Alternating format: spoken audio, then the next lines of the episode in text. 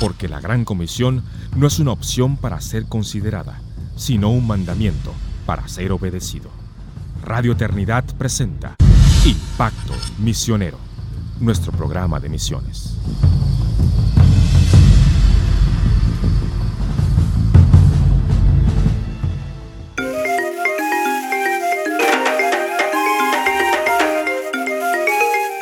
Días hermanos de Impacto Misionero, este es el podcast de misiones de Radio Eternidad y es una vez más un gusto poder acompañarles en esta entrega ya finales de año y estamos muy emocionados de poder compartir con cada uno de ustedes eh, una entrega especial de una serie que vamos a estar entregando entre finales de este año, principios del próximo 2021, si Dios quiere.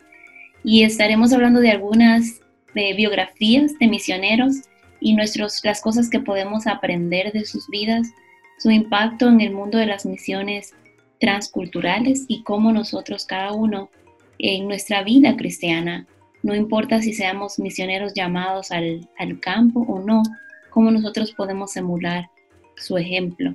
Y es muy interesante, hoy vamos a estar conversando acerca de la vida de Lottie Moon o Carlota, como se llamaba originalmente. Y realmente es un gusto porque es una de las, porque Loti es una de las misioneras más impactantes, sobre todo, si no la más famosa, por la Junta de Misiones Internacionales eh, de la Convención Bautista del Sur. Y no solo por su testimonio y ejemplo, sino por la época en la cual ella salió de misiones. Entonces va a ser muy interesante eh, nuestra conversación. El 12 de diciembre del 1840 nació Lottie Moon y fue una misionera eh, con un trasfondo bien interesante porque ella nació realmente de una familia de mucho dinero, donde se registra que en un momento llegaron a tener 52 sirvientes.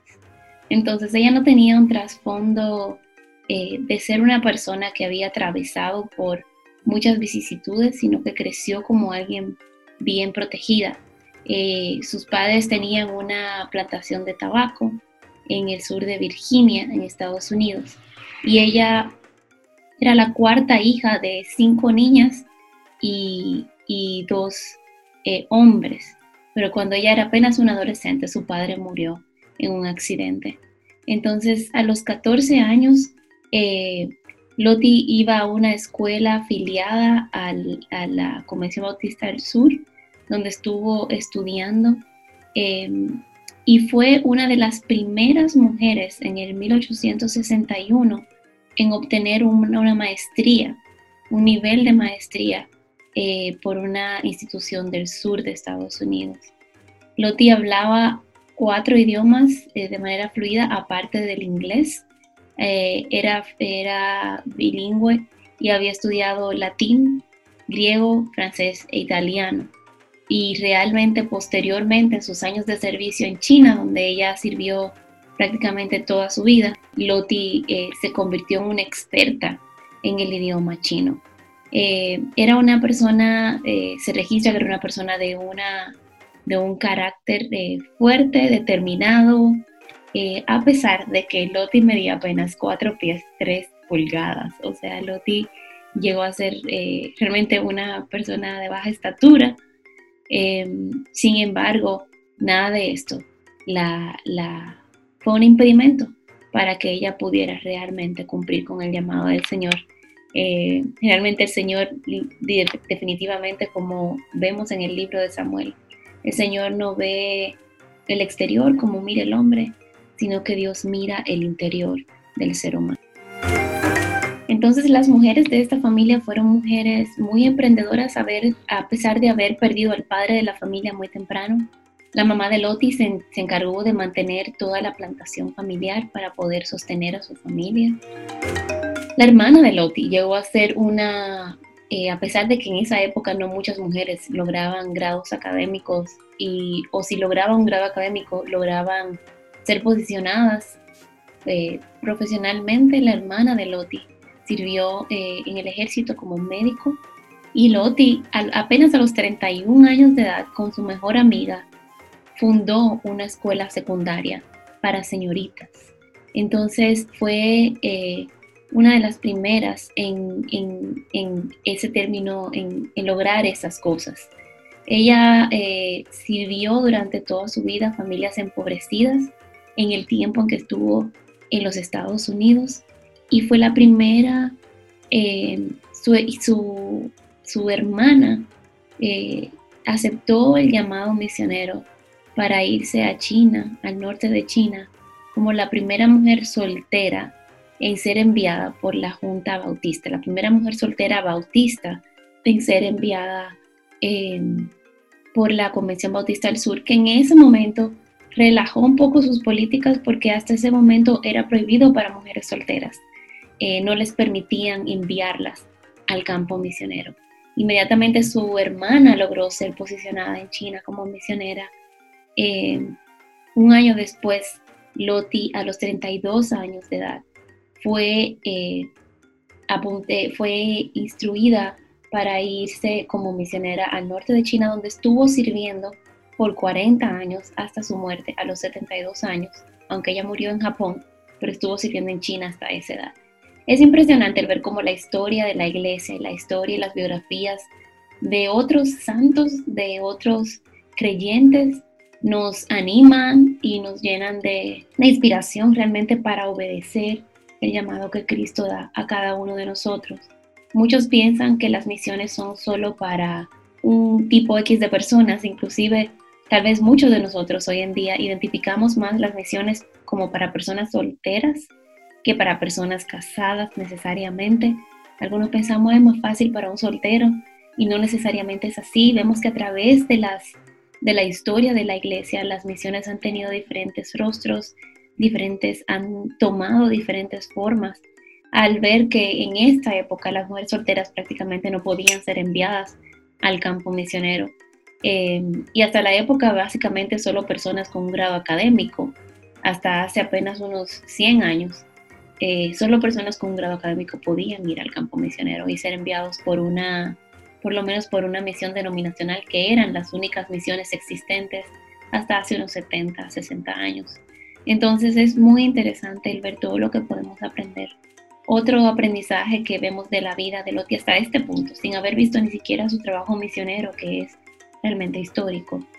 Podemos ver que muchos piensan que las misiones son para personas jóvenes, aventureras, y realmente el, el mundo y el llamado de las misiones transculturales, la evangelización del mundo, la plantación de iglesias, el hacer discípulos de todas las naciones, el entrenar líderes en la palabra no es un trabajo de aventuras, es un trabajo muy serio, es el cumplimiento de la gran comisión y nunca debe de ser visto como un llamado especial para personas que pueden hacer eso. Y realmente es eh, algo personal que, puedo testificar de, hermanos que en, su, en muy buenas intenciones en su momento cuando Dios me llamó a ir a Taiwán, yo salí a los casi 31 años a, Taiwán de misionera. Ya había tenido más o menos 15 años eh, involucrada en misiones locales en República Dominicana. Pero cuando Dios me llama a salir del campo misionero casi a los 31, eh, muchas personas me decían, ay, sí, tú da para eso porque tú eres aventurera. Y yo nada más decía, ay, Señor Jesús, ¿cómo va a progresar la iglesia de Cristo si pensamos que el llamado que nos has dejado es un llamado de aventuras? Creo, hermanos, que tenemos que cambiar y aprender muchas cosas y revisar nuestras actitudes como iglesia de Cristo. Saber que esto es un llamado serio que requiere personas comprometidas para poder lograr no héroes de la fe, sino personas creyentes obedientes que confían en Dios, pero que sí toman su llamado con mucha seriedad. Lottie Moon llegó al, norte a en una prefectura de Yantai para ministrar como maestra en una escuela de hombres. Este, su hermana, de hecho, con quien ella iba a estar, que iba a ser su compañera de ministerio, son una de esas cosas que uno no sabe cómo el Señor va reorientando nuestros pasos, pero simplemente vamos caminando como el Señor va revelando las cosas. Su hermana Edmonia, que se había ido un año antes que ella, había sido la primera eh, asignada como misionera eh, intercultural en China como soltera. Su hermana tuvo que regresarse a Estados Unidos por razones serias de salud. Entonces Loti se quedó sola, trabajando con algunos otros misioneros. Eh, generalmente se hace misiones, la forma correcta es en equipos misioneros y estuvo trabajando en, en las aldeas aledañas a donde estaba la escuela de niños, donde ella estaba ministrando, con las otras esposas de misioneros. Y se dio cuenta con todo esto de que la gran pasión de Loti era el evangelismo. En misiones hay tantas cosas que podemos hacer, hay tantas cosas en las que se puede uno enfocar, pero Loti descubrió que su gran pasión era el evangelismo, sobre todo el evangelismo itinerante, el evangelismo uno a uno. Entonces es muy, son muchas las los aprendizajes que podemos sacar hasta este punto. Vamos a hacer un corte en este momento y regresamos en unos momentos.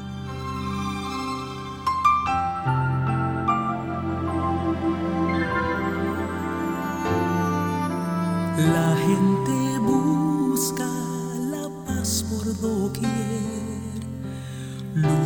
por su libertad. Otros pelean por un ideal y todo lo han de arriesgar. Mas Dios ha llamado a su pueblo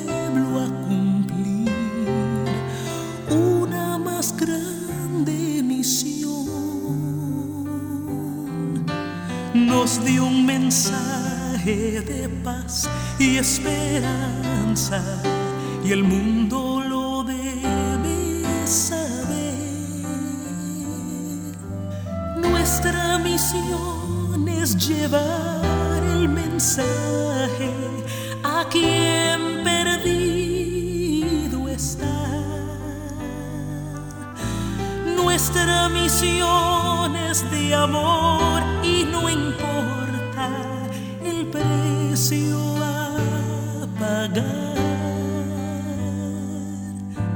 Con su verdad hemos de alumbrar la senda hacia la cruz. Nuestro mensaje es al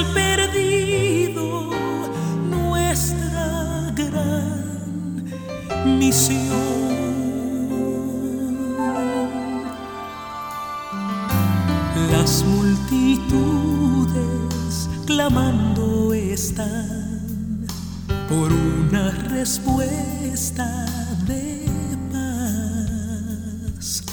No hay donde ir si les viene un mal que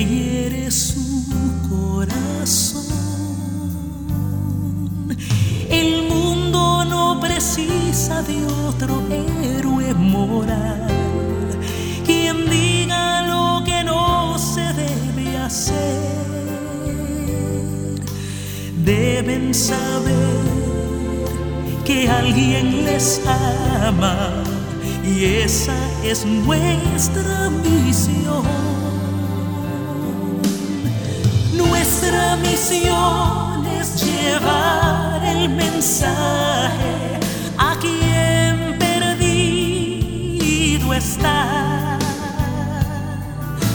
Nuestra misión es de amor y no importa el precio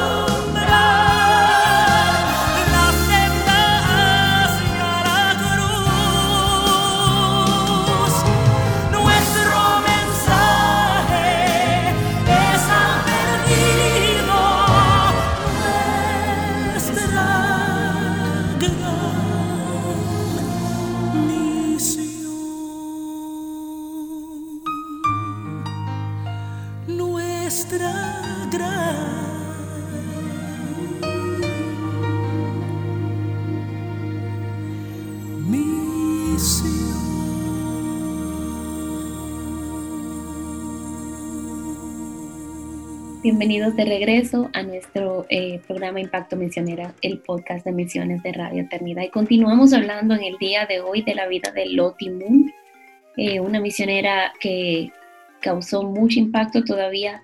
Hoy en día la, la ofrenda eh, anual, que es la ofrenda más significativa que se recoge para sostener misioneros de la Convención Bautista del Sur, lleva su nombre, la ofrenda Lottie Moon.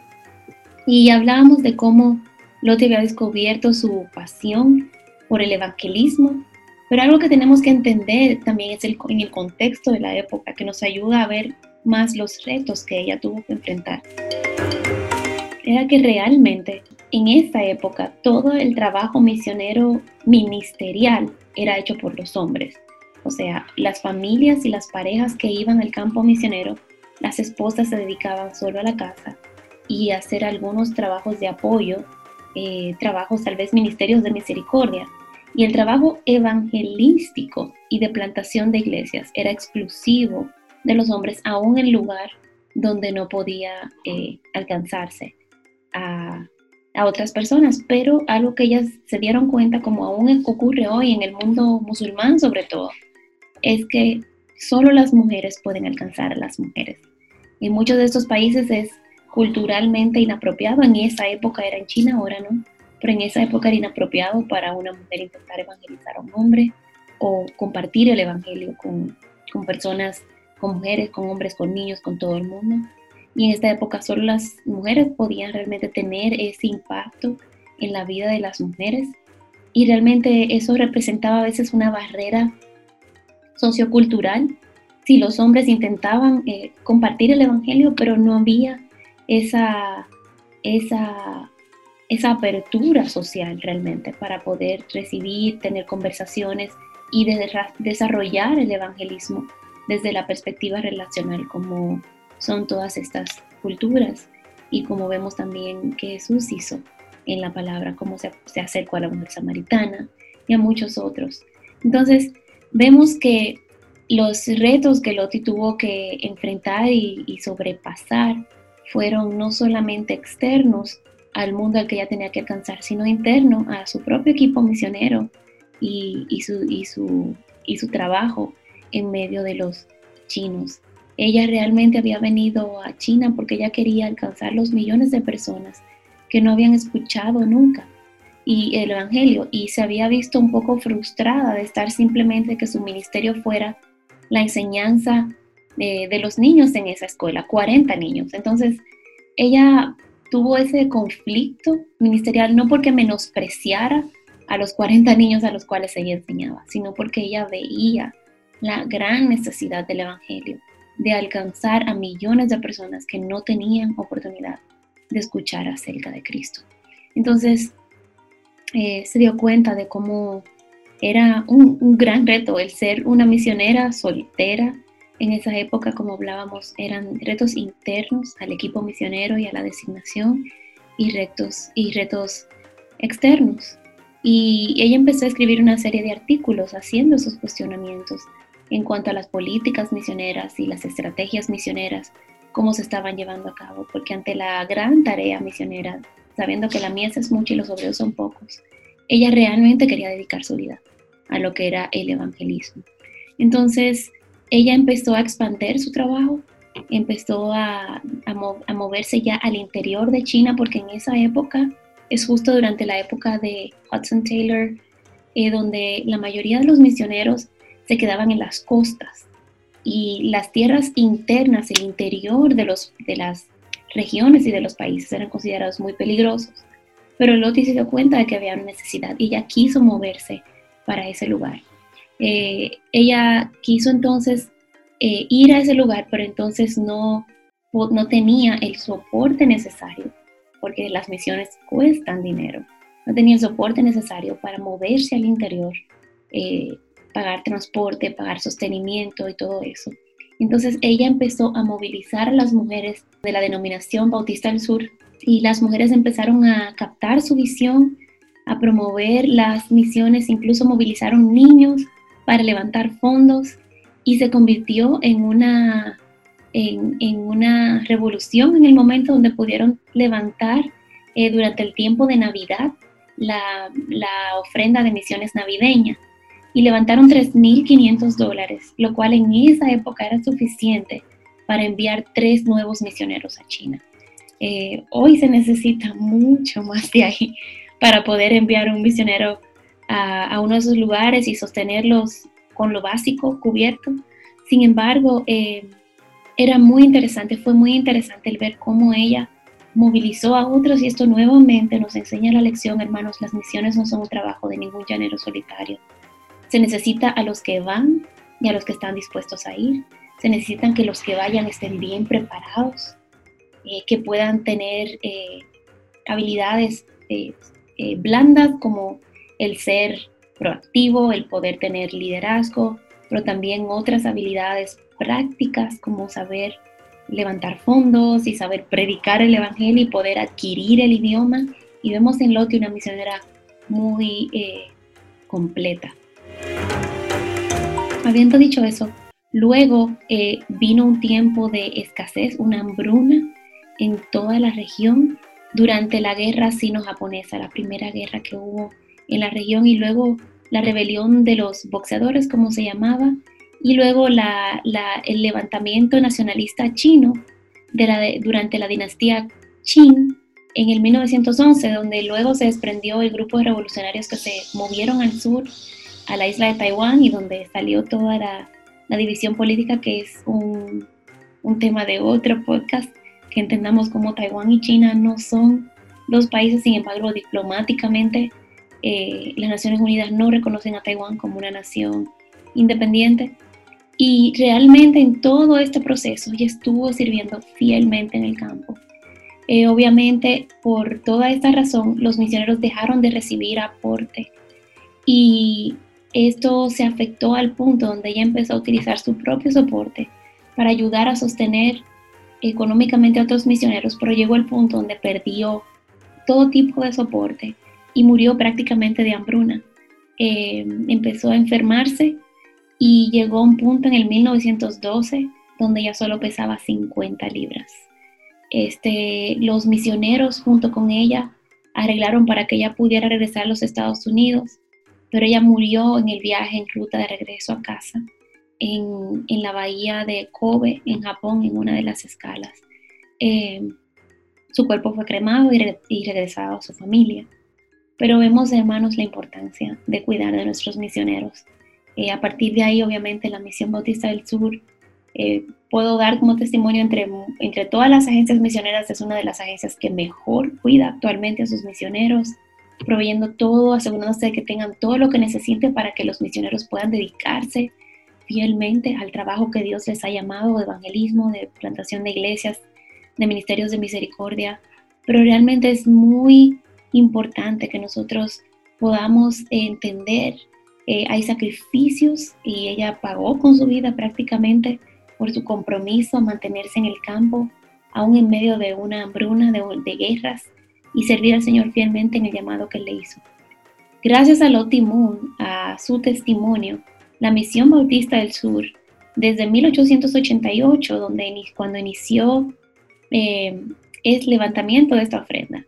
La Misión Bautista del Sur ha levantado entre los bautistas 1.5 billones de dólares para el sostenimiento de, las de los misioneros. Esto representa la mitad del, presupuesto de la, la ofrenda al último representa la mitad del presupuesto de las misiones internacionales de la Convención Bautista del Sur. Así que esto nos da solamente una idea de todo lo que se requiere, nos da la idea de el testimonio y la biografía de una persona, de una mujer de Dios y cómo su vida eh, impactó a tantos. Y yo creo que lo importante al cerrar en este programa en el día de hoy es nosotros meditar cómo nosotros podemos, a qué nos está llamando Dios, cómo podemos nosotros en este próximo año involucrarnos más activamente en misiones interculturales. Como dominicanos, eh, siendo principalmente eh, nuestra base República Dominicana, pero como latinos, que nosotros podamos entender que nosotros no somos víctimas ni somos, ay, pobre nosotros, los americanos, los norteamericanos sí pueden levantar fondo, pero nosotros, pobrecitos, no. Dios ha provisto de recursos a su iglesia y Dios ha provisto para que podamos eh, cumplir el llamado que Él nos ha dado a la gran comisión, que no es un llamado solo para las personas, eh, las naciones que son más conocidas como naciones eh, que comúnmente son las que envían misioneros. Dios ha provisto las personas. Yo creo que Dios ha provisto el llamado. No creo que lo que nos falte a los latinos sea falta de llamado, porque Dios llama. nos ha dejado la gran comisión. y creo que simplemente lo que nos falta a veces es obediencia Dios ha provisto a la iglesia y la iglesia tiene que ser sensible para que como hicieron con Pablo y Bernabé, la iglesia de Éfeso, eh, perdón, de Antioquía, y los enviaron, así nosotros podamos identificar personas eh, que podamos enviar de medio de nuestras iglesias, que podamos enviar personas preparadas, personas con habilidades para realmente poder cumplir el llamado de misionero eficientemente, creyentes maduros, creyentes dispuestos a sacrificar sus vidas y que entonces la iglesia pueda realmente tener un compromiso serio con orar, con darle seguimiento, con acompañar a estos hermanos, escuchar sus necesidades y proveer para sus necesidades como Dios nos ha provisto a nosotros. Así que nos quedamos con estos pensamientos finales y que Dios y, su, y en su gracia nos guíe, nos muestre claramente a cada uno de nosotros distintas oportunidades para poder cumplir con el llamado que Dios como iglesia de Cristo nos ha dejado. Así que hermanos, esta ha sido nuestra, nuestra entrega de Impacto Misioneros. Les agradecemos cada vez que ustedes se, se toman el tiempo para escucharnos y les agradecemos también que envíen sus preguntas. Nos encantaría poder responderlas y hacer podcasts dirigidos para eh, las necesidades y las preguntas y dudas que pueda tener el pueblo de Dios respecto a misiones, misiones transculturales, evangelismo y todo lo relacionado. Bendiciones hermanos y que el Señor les acompañe en su gracia. Has escuchado Impacto Misionero, el programa de misiones de Radio Eternidad. Te esperamos en nuestro próximo programa. Impacto Misionero es una producción de Radio Eternidad.